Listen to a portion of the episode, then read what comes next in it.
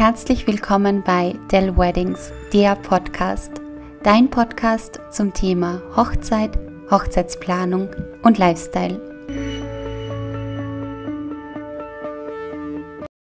Ich freue mich sehr, dass du heute wieder eingeschalten hast. In der heutigen Folge, was übrigens eine Solo-Episode von mir werden wird, möchte ich über die amerikanischen Besonderheiten am Tag der Hochzeit sprechen. Warum ich das heute besonders machen möchte, ist, äh, da ich im Moment ganz, ganz ein liebes Brautpaar aus Amerika betreue. Die beiden leben eben in Amerika und heiraten Anfang September hier in Salzburg, Österreich. Und ja, wie manche von, von euch vielleicht wisst, ähm, habe ich vor Jahren schon einmal ein Praktikum in Amerika gemacht, da mir eben der amerikanische Zugang zu Hochzeiten sehr, sehr gut gefällt. Und ich habe mir für die heutige Episode überlegt, dass ich die Besonderheiten, die im amerikanische Hochzeiten ausmachen, euch gerne mitteilen möchte. Und da würde ich gleich direkt mit dem ersten Punkt anfangen, was mir persönlich sehr, sehr gut gefällt, was ich auch meinen österreichischen oder deutschen Brautpaaren oder auch englischen Brautpaaren gerne mitgebe, ist, dass es in Amerika beziehungsweise bei amerikanischen Hochzeiten ein offizielles Ende gibt. Das heißt, wenn ein amerikanisches Brautpaar die Einladungskarte verschickt, dann steht da klarerweise ein Beginn oben, wann die Hochzeitszeremonie zum Beispiel losgeht und automatisch steht auf der Einladungskarte mit drauf, wann das offizielle Ende der Hochzeit ist. Und das ist im Regelfall so um ein Uhr morgens oder zwei Uhr morgens. Ähm, und ja, amerikanische Hochzeiten, die dauern doch gar nicht länger.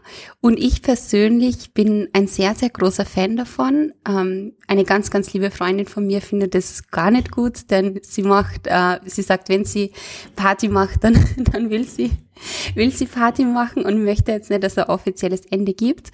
Aber ähm, das heißt, die Hochzeit ist beispielsweise offiziell um ein Uhr vorbei. Dann verabschiedet sich das Brautpaar oft schon eine halbe Stunde vorher. Ich hatte das einmal bei einer anderen amerikanischen Hochzeit so. Ähm, die Leute, die Gäste haben sie dann im Spalier aufgestellt. Jeder hatte so Sternspritze in, die Hand, in der Hand. Die haben wir dann angezündet. Und das Brautpaar ist dann im tosenden Applaus durch den Spalier durchgegangen und hat sie quasi in die Flitterwochen verabschiedet. Und die Hochzeit war, also die Gäste haben dann alle noch ein Getränk getrunken und somit war die Hochzeit dann um ein Uhr vorbei. Also der erste Punkt. Es gibt bei den amerikanischen Hochzeiten ein offizielles Ende und ja, ich finde es ganz cool, weil eben die Gäste auch wissen, oder manche Gäste trauen sich nicht drüber, ähm, weil sie sagen, okay, ich weiß jetzt nicht, wann, wann ist es erlaubt, dass man jetzt nach Hause geht. Man möchte auch nicht unhöflich sein. Und so weiß wirklich jeder, wann es vorbei ist. Und jeder kann sich ganz gut darauf einstellen.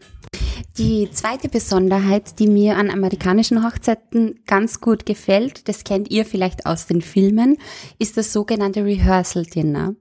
Ein Rehearsal Dinner heißt übersetzt Probeessen und es findet in Amerika immer am Tag vor der Hochzeit statt. Da wird im Normalfall ähm, noch einmal die Zeremonie geübt, also der Einzug. Bei amerikanischen Hochzeiten ist nämlich so, dass die ganzen Bridesmaids mit den Groomsmen und die Eltern vom Bräutigam, der Bräutigam, die Mama der Braut und dann zum Schluss die Braut mit dem Brautvater einzieht. Und es wird am Vortag alles noch einmal geübt, so dass jeder weiß, wann kommt er dran, wo muss er sich dann vorne auch hinstellen. Und nachdem das, die Zeremonie geübt wurde, geht man zum gemeinsamen Essen. Und das ist immer ganz, ganz schön, denn da kommen im meisten Fall nur die Gäste zusammen, die tatsächlich am Tag der Hochzeit mitwirken. Das ist für die Amerikaner richtig ein Pflichtprogramm, also das Rehearsal Dinner. Es gibt keine Hochzeit ohne Rehearsal Dinner. Da wird eben dann auch nochmal der Ablauf so ein bisschen durchbesprochen.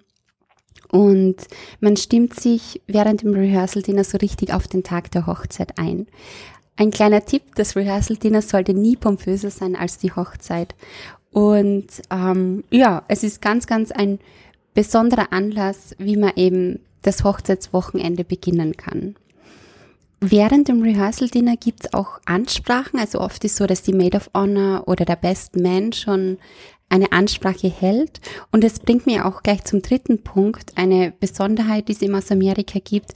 In Amerika beziehungsweise bei den amerikanischen Hochzeiten gibt es sehr, sehr viele Ansprachen.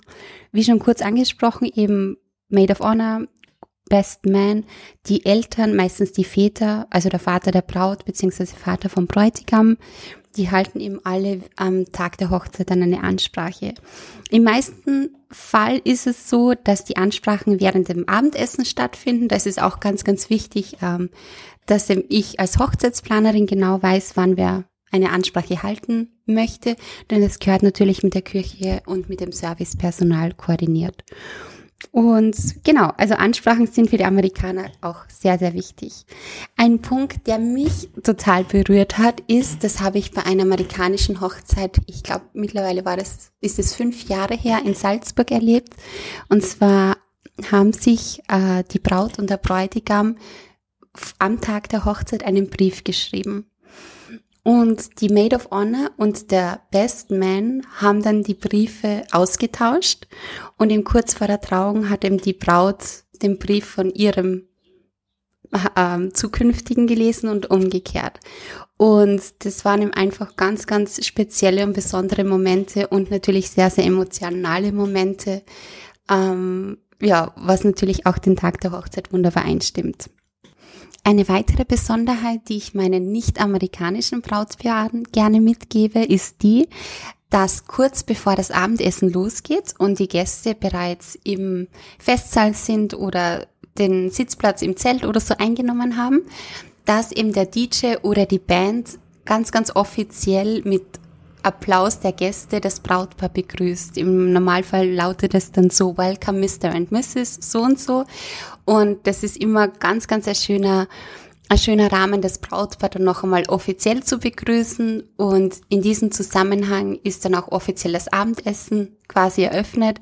Im meist, also in den meisten Fällen hält der Bräutigam dann noch eine kurze Ansprache beziehungsweise sagt ein paar Begrüßungsworte und dann geht der Abend beziehungsweise die Feierlichkeiten so richtig los.